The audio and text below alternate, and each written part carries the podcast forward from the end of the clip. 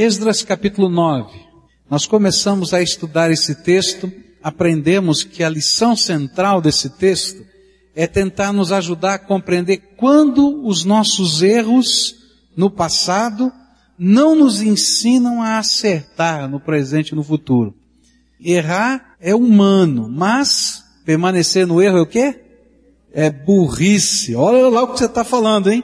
E é disso que esse texto está falando. Por que que a gente comete os mesmos erros? O povo de Israel estava no cativeiro babilônico, passaram por um momento de grande pressão. O livro de Esther nos fala sobre isso, onde o rei da Pérsia decretou a morte dos judeus. E Deus fez através da oração, do jejum, de um grande avivamento espiritual, Deus moveu o coração do rei, e o rei então não podia reverter o edito real, mas permitiu que os judeus se defendessem, e também toda a trama política que existia por trás foi revelada, e os judeus agora ascenderam a uma posição de serem reconhecidos pelo rei da Pérsia como amigos do reino. E fruto disso nasceu um avivamento. Esse avivamento move o coração de 1.500 pessoas que vão para Jerusalém com o propósito, o propósito de entregar ofertas para o templo, mas de restaurar o serviço do templo e restaurar a fé do povo e levar aquele avivamento que estava acontecendo lá no exílio para dentro de Jerusalém. E é nesse contexto que o capítulo 9 acontece. Eles chegam, descansam três dias da viagem, entregam as ofertas no templo e tudo que vai acontecer aqui no capítulo 9 acontece nesse terceiro dia, logo depois da entrega destas ofertas. E diz assim a palavra de Deus, versículos 1, 2, 3 e 4. E depois que foram feitas essas coisas, os líderes vieram dizer-me, o povo de Israel, inclusive os sacerdotes e os levitas, não se mantiveram separados dos povos vizinhos e de suas práticas repugnantes, como as dos cananeus, dos hititas, dos fariseus, dos jebuseus, dos amonitas, dos moabitas, dos egípcios e dos amorreus. Eles e seus filhos se casaram com mulheres daqueles povos e com eles misturaram a descendência santa. E os líderes e os oficiais estão à frente nessa atitude infiel. E quando ouvi isso, rasguei a minha túnica e o meu manto arranquei os cabelos da cabeça e da barba e me sentei estarrecido. E então todos os que tremiam diante das palavras do Deus de Israel reuniram-se ao meu redor por causa da infidelidade dos exilados e eu fiquei sentado ali, estarrecido, até o sacrifício da tarde. A Bíblia diz que quando eles chegaram lá, depois desses três dias, eles tinham descansado, os líderes que vieram, aqueles 1500, começaram a conversar com Esdras e disseram, você viu o que está acontecendo aqui? Os mesmos pecados que levaram o nosso povo para o exílio estão acontecendo aqui nessa terra.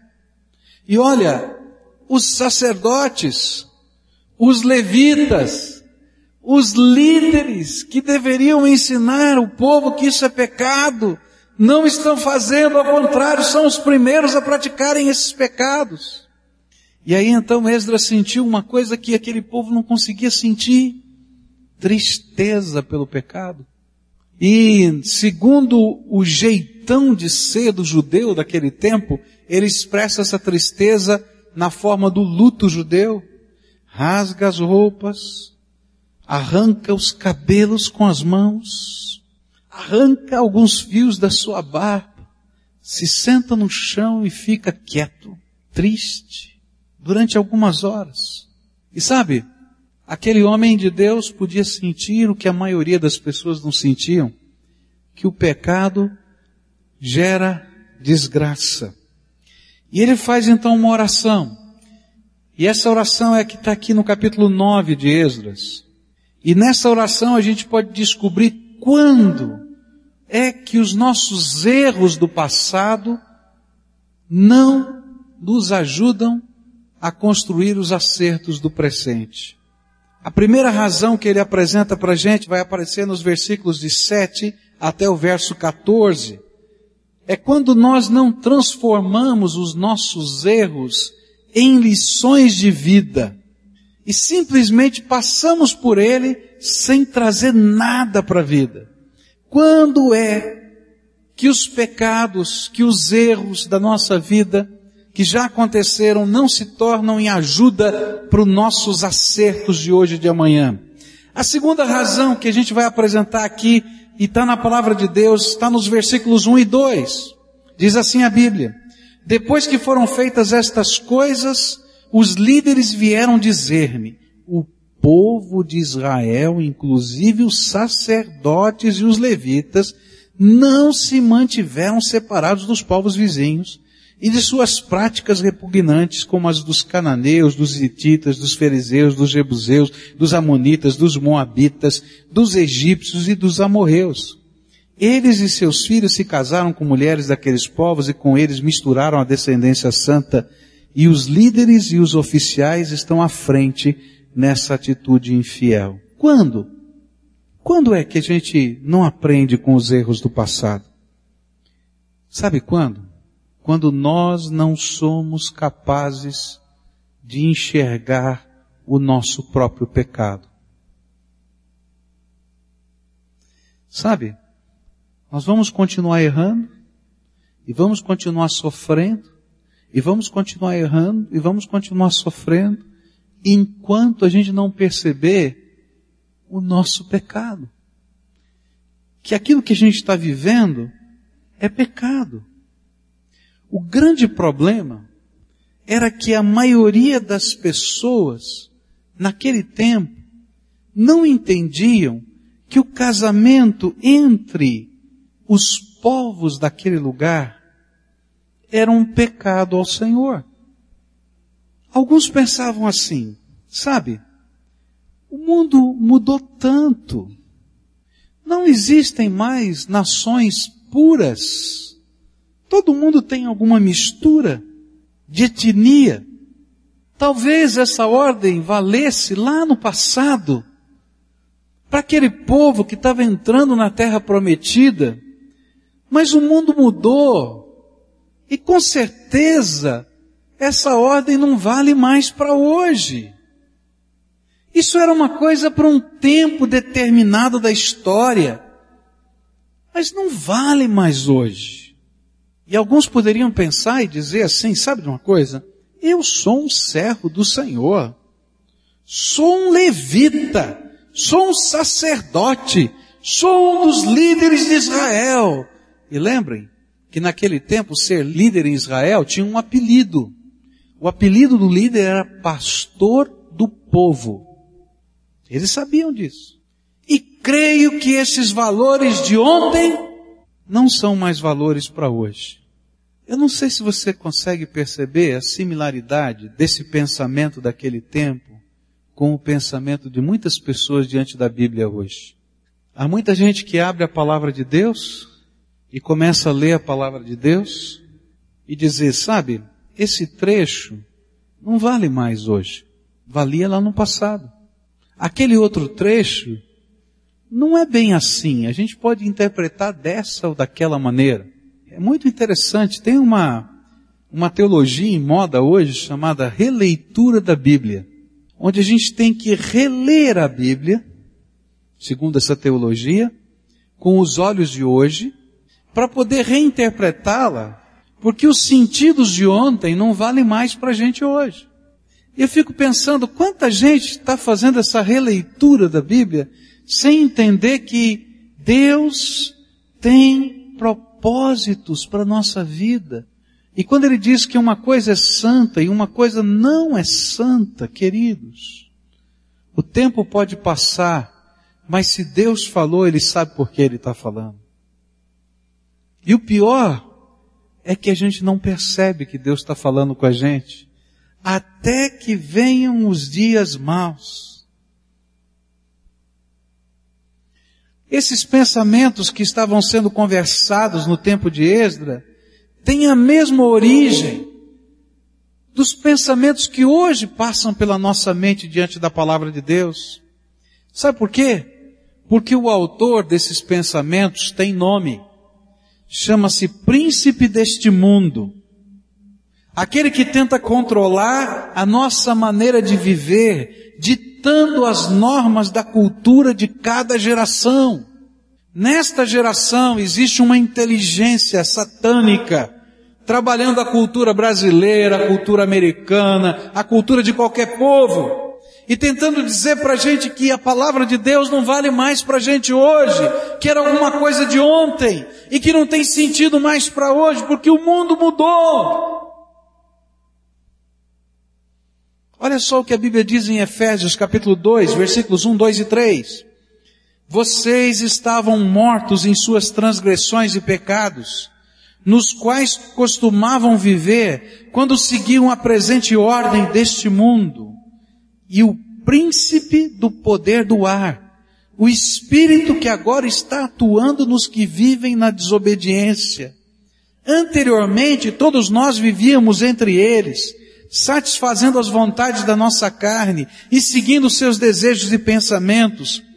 Como os outros, éramos por natureza merecedores da ira. Sabe o que é que Paulo está dizendo para a gente? Ele está dizendo o seguinte, ó, antes da sua conversão, você estava andando nessa terra, seguindo um curso natural da vida. E esse curso natural da vida tinha uma inteligência por trás que estava arquitetando. E essa inteligência é o príncipe do ar, o príncipe das trevas, que está dizendo para o mundão, para todo mundo junto, olha, anda nessa trilha, vive desse jeito, está tudo bem, está tudo maravilhoso, o mundo mudou. Nós somos mais inteligentes, nós temos tecnologia, mas aí a gente vai olhar a família desse povo quebrado, o coração desse povo quebrado, desesperança dentro da alma, porque, queridos, o coração humano é o mesmo. E pecado, em qualquer lugar do mundo, em qualquer geração, continua sendo pecado. Sabe quando a gente não aprende com os erros do nosso passado? Quando nós estamos cegos para não enxergar os pecados da nossa vida. É interessante perceber como determinados valores provenientes da palavra de Deus estão sendo reinterpretados todos os dias à luz da nossa cultura e fazendo com que a gente gere as mesmas tragédias. A minha pergunta para você é, quais são as desculpas que vêm de Satanás, que passam pela sua mente que tem impedido você de buscar com sinceridade santificação. Quando você lê esse texto da palavra de Deus, você vai dizer, mas que coisa estranha. Deus está dizendo para o seu povo não se casar com pessoas de outras nacionalidades. Na verdade, o que Deus estava querendo dizer é não se case com alguém que não tem a mesma fé que você. E você vai dizer, mas por quê? A Bíblia é muito clara, queridos. É muito clara. Ela diz uma coisa muito simples. Ela diz que quem vai educar os nossos filhos no caminho de Deus ou não no caminho de Deus, somos nós dentro da nossa casa. E se os valores de Deus não estiverem dentro da família, e se a família não for aquela que vai manter e incentivar os valores de Deus, as gerações, começando de nós mesmos, futuras, vão se perder. E Deus havia julgado a terra e permitido que Israel entrasse naquele lugar, porque o limite da paciência de Deus com esses povos havia se ultrapassado porque eles praticavam algumas coisas repugnantes, como práticas de fé. Eles pegavam criancinhas pequenas, acendiam o fogo, uma imagem feita de ferro, ficava incandescente e eles pegavam aquelas criancinhas e jogavam para adorar os seus deuses e queimavam fritas naquele ferro aqueles bebês. E você pode imaginar Deus olhando do céu e dizendo assim: que que é isso? Eu não posso aceitar uma coisa dessa. E de repente começavam a se casar e dizer: não, está acontecendo coisas difíceis na nossa casa, eu tenho que fazer a prática do meu povo, senão não vamos ter a bênção. E de repente alguém pegava e matava o seu filho. A Bíblia diz que eles buscavam deuses que não são deuses, ídolos, a Bíblia diz que eles buscavam demônios quando tentavam conversar com os mortos e os mortos não falam. Quem fala são demônios. Isso está na palavra de Deus. Ele diz, como é que você deixa entrar isso na tua casa? Eu tenho nojo dessas coisas. E aí você vai entender por que Deus estava dando essa ordem.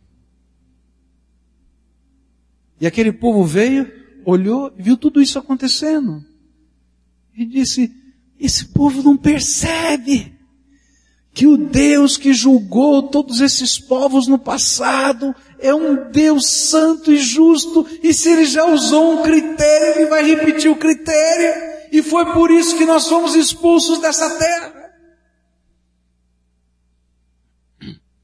Há pessoas que imaginam que Deus nunca julga ou condena o pecado. Mas a vida e a Bíblia nos ensinam que Deus é como um pai, que às vezes precisa castigar os seus filhos, para que através do amor revelado na repreensão possa haver menos dor e destruição do que nas consequências do pecado. Porque a Bíblia diz que o salário do pecado é a morte. Sabe quando a gente não aprende com o passado? É quando não enxergamos o pecado. Se você não enxerga que aquilo que você está vivendo é pecado, você vai continuar pecando, pecando e pecando e vai continuar desse jeito. A segunda coisa que esse texto me ensina, na verdade terceira, quando é que os nossos erros do passado não nos ajudam a compreender o presente e o futuro e a melhorá-lo? A Bíblia vai nos dizer é que quando os nossos referenciais se corrompem. No passado, era muito comum usar-se peças metálicas ou mesmo pedras para aferir o peso de alguma coisa. Você já viu? Na feira geralmente tem, né, balança de batateiros. Você sabe o que é isso, né? Aquela que você põe de um lado da balança uns pesos de metal é? Do outro lado você joga a batata, não é? E o fiel da balança equilibra. Opa, aqui tem um quilo, cinco quilos, dois quilos, mais ou menos assim. Assim eram as balanças naquele tempo. Mas o que acontecia é que alguns comerciantes espertos, né?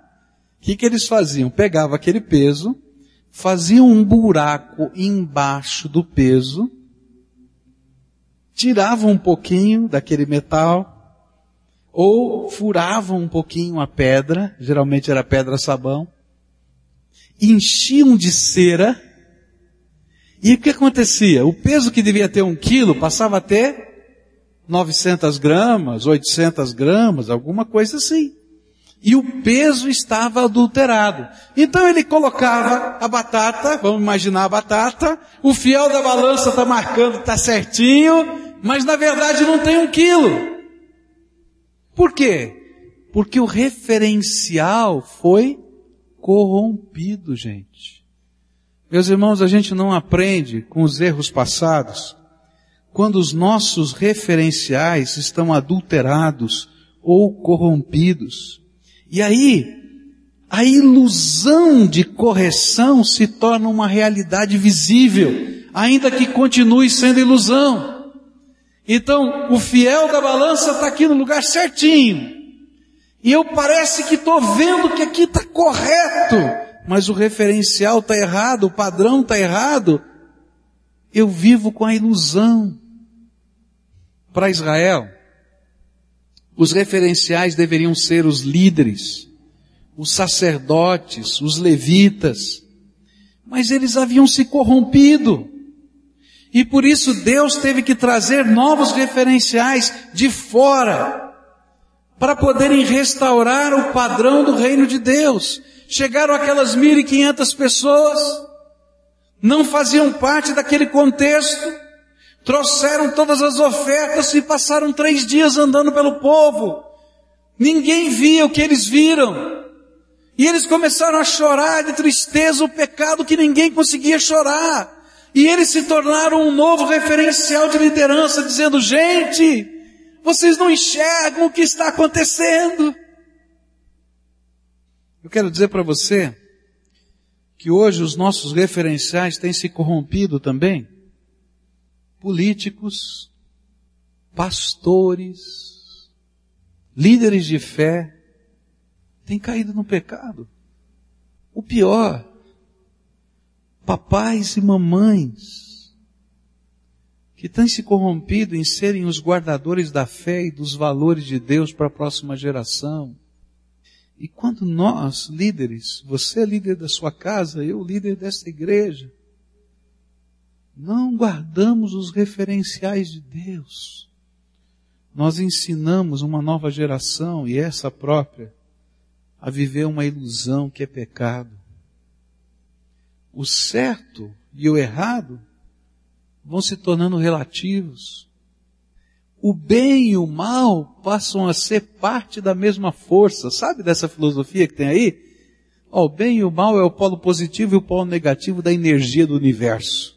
Se você souber trabalhar bem com o polo positivo e com o polo negativo, você faz qualquer coisa. E tem gente acreditando nisso, ensinando isso. E os referenciais vão se quebrando. Homem e mulher não são mais absolutos. É uma opção. Não importa a sua natureza física. Você pode se considerar homem, pode se considerar mulher, dependendo da sua opção. A família. Família é algo em extinção. Para quê? E eu fico perguntando o que é que Deus precisará fazer para que os valores essenciais à vida sejam novamente considerados valores.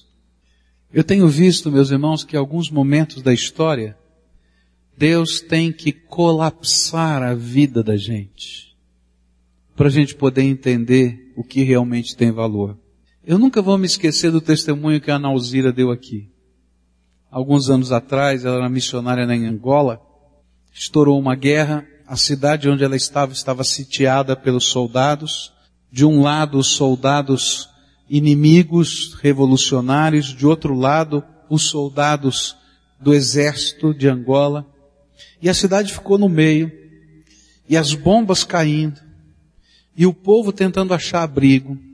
Não tinha comida, não havia comida na cidade, ninguém conseguia trabalhar, todo mundo estava se escondendo das bombas.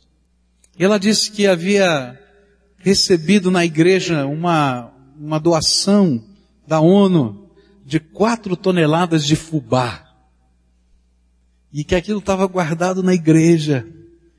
Então o lugar mais rico daquela cidade era a igreja, porque tinha quatro toneladas de fubá. Era a única comida que havia na cidade. Ela disse assim que quando dava uma calmaria dos bombardeiros, eles saíam na rua e o que eles viam eram carros de último tipo importados, largados pelo caminho, porque eles não valiam nada e nem havia gasolina para fazê-los mover. Eles podiam encontrar jogado pelo chão, equipamentos eletrônicos, cobiçados por muita gente, mas que não valiam nada. E que alguns ainda queriam fazer negócio com eles, mas ninguém tinha interesse em comprar nada, porque o que valia naquela hora era um bem essencial, comida e água. E ela disse o seguinte, naquele momento a gente percebe Quanta ilusão a gente carrega no coração que não tem sentido para a vida. Eu tenho visto que muitas famílias às vezes têm que passar por uma grande batalha, por um grande momento de luta, por um grande momento de enfrentamento para entender que precisam voltar aos valores da graça de Deus na sua vida. Agora, quais são os valores que estão na tua vida? Se os teus referenciais estiverem corrompidos, a ilusão da correção será visível, mas continuará sendo ilusão.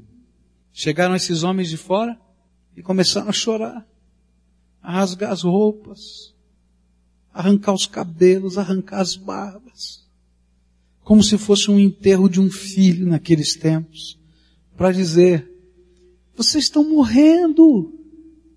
Há uma doença perigosa demais que está matando vocês. Aqueles homens que chegaram do exílio eram como que médicos da fé, que vinham para restaurar os padrões referenciais que haviam se corrompido. Deus tem um propósito na tua vida. Ele quer restaurar no teu coração e na tua mente valores referenciais e que talvez Deus tenha colocado ao lado de você nessa jornada, durante esses dias, durante anos, sei lá quanto tempo, pessoas que enxergam o que você não consegue enxergar. E Deus colocou do teu lado para dizer, moço, moça, homem, mulher, abre os olhos. Os teus valores estão corrompidos. Quarta coisa que esse texto me ensina. Quando é que nós não descobrimos ou não aproveitamos para aprender com os nossos erros do passado. Quando nós não valorizamos a palavra de Deus como absoluto para a nossa vida. A Bíblia diz assim nos versículos 10, 11 e 12, pois nós abandonamos os mandamentos que nos deste por meio dos teus servos, os profetas, quando disseste, a terra que vocês estão conquistando está contaminada pelas práticas repugnantes dos seus povos. Com essas práticas, eles encheram de impureza toda essa terra. Por isso, não deem as suas filhas em casamento aos filhos deles, e nem aceitem as filhas deles para os, os filhos de vocês. Nunca procurem o bem-estar e a prosperidade desses povos.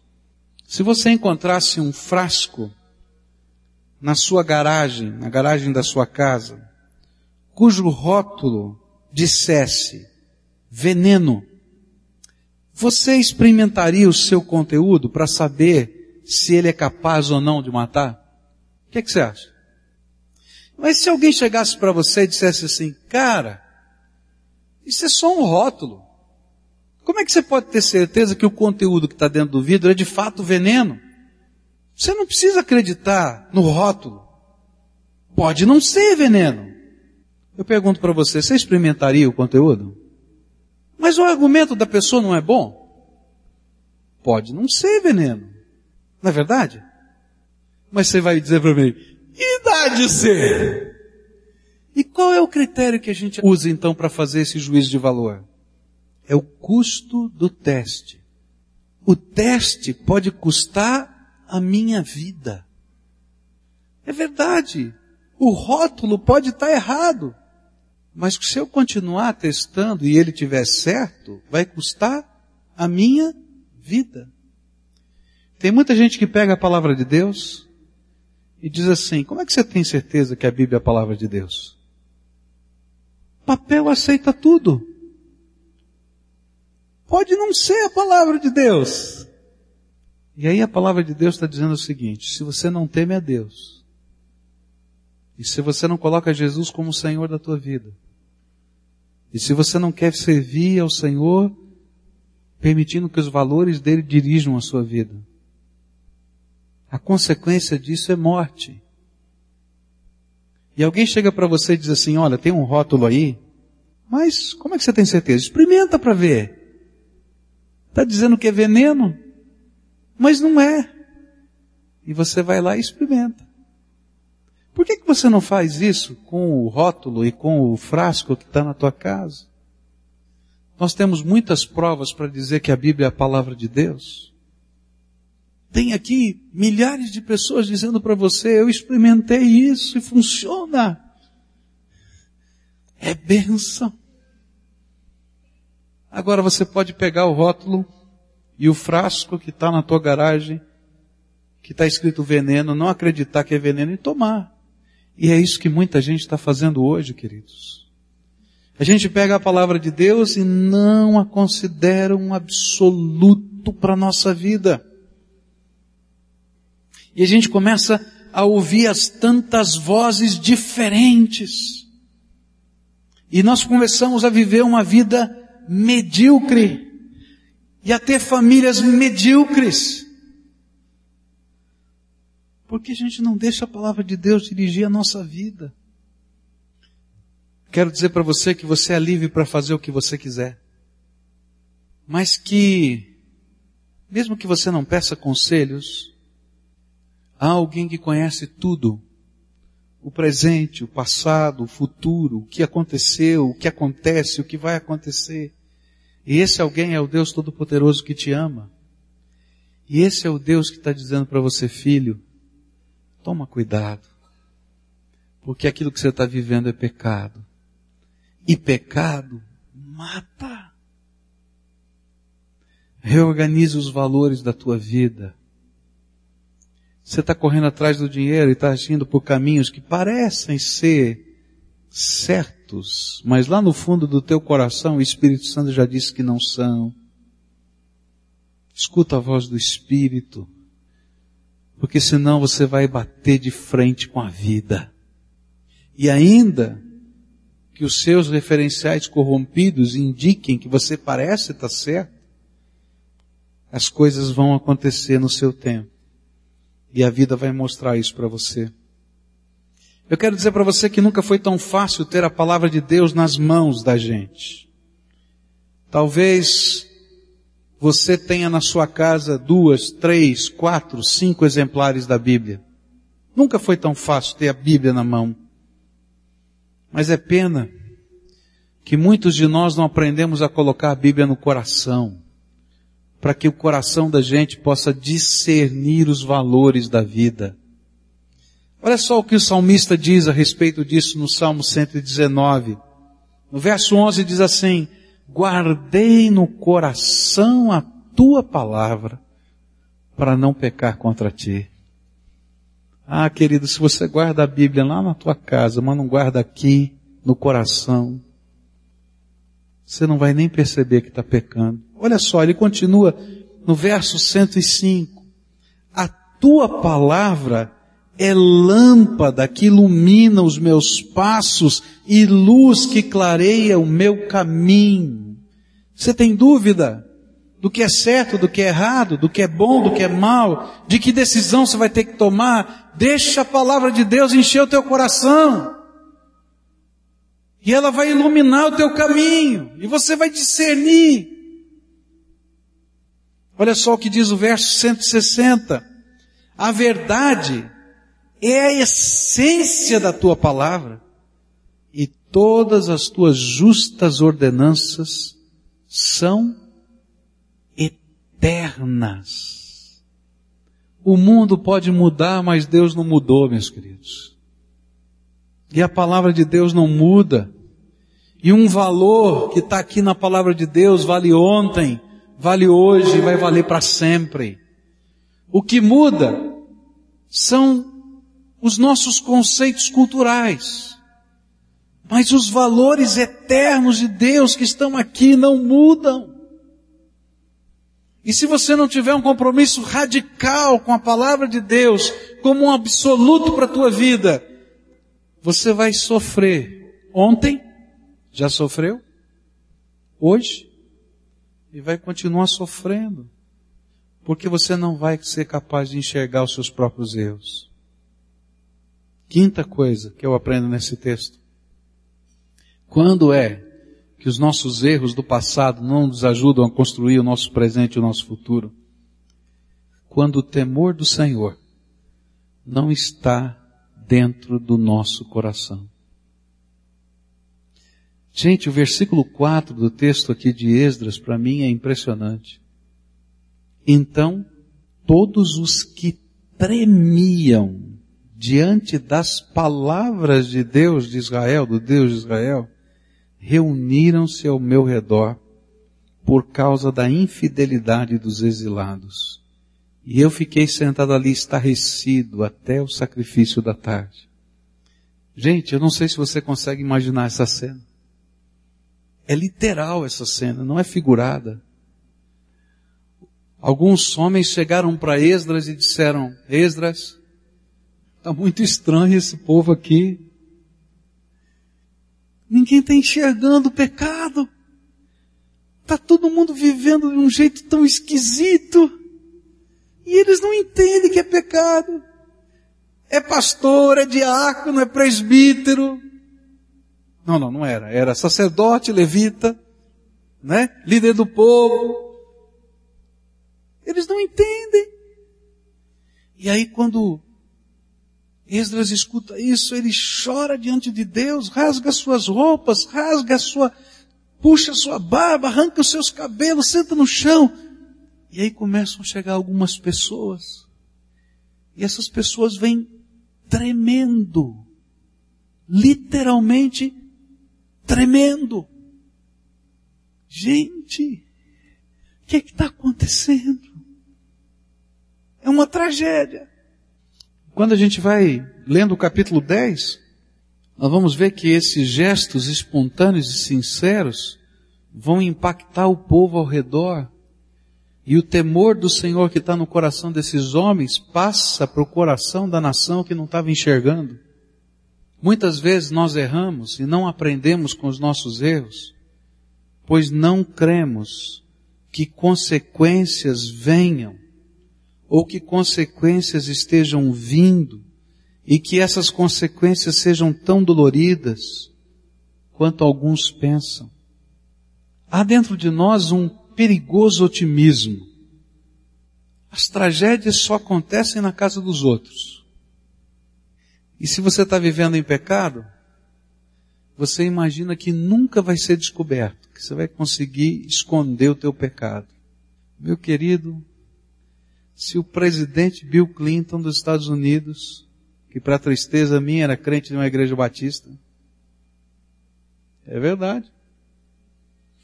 Com todo o apoio da CIA, não conseguiu esconder do mundo e de Deus a sua prostituição e o seu adultério, você acha que você vai conseguir? Porque Deus revela os pecados dos seus filhos para poder tratá-los. Porque não revelar seria deixá-los caminhar para a morte. Nós não tememos a Deus porque vem às vezes um senso dentro da gente de um falso e perigoso otimismo se formos pegos como bons brasileiros, a gente pensa assim, alguém vai dar um jeitinho para resolver e quebrar o galho. Mas querido, com Deus não tem jeitinho não.